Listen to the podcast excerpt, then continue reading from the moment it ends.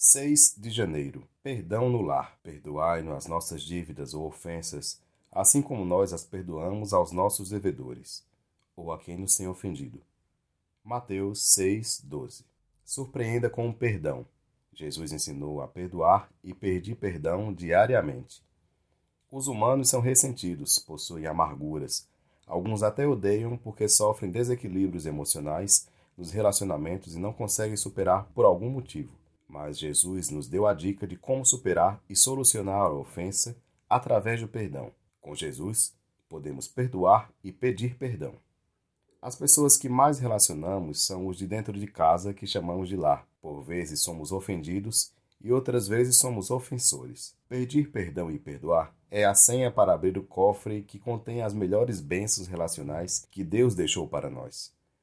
Uma família saudável perdoa. Jesus ensinou na oração diária perdoar e pedir perdão. Façamos como Jesus nos ensinou, primeiro em nosso lar e depois para os de fora. Eu tive uma experiência para com os de fora e com a família ao mesmo tempo. Em uma viagem ao sul do Brasil, na cidade de Florianópolis, com o propósito de fazer as fotos da minha filha e seu noivo em preparação para o casamento. Observe essa história. Na rodovia, eu tive a infelicidade de perder uma das entradas e acabei fechando o motorista ao lado, quase causando um acidente. E nesse momento, o motorista, ofendido, com razão, me persegue e paramos alinhados com os carros e ele começa a falar, tentando uma briga. Com calma, eu disse a ele: Eu não sou daqui e errei, amigo. Por favor, me perdoe. Depois disso, a discussão não teve mais objetivo. O perdão rompe qualquer situação acalorada. O noivo da minha filha disse: Hoje eu aprendi uma grande lição sobre perdão. Assim devemos agir diariamente dentro do lar ou fora dele.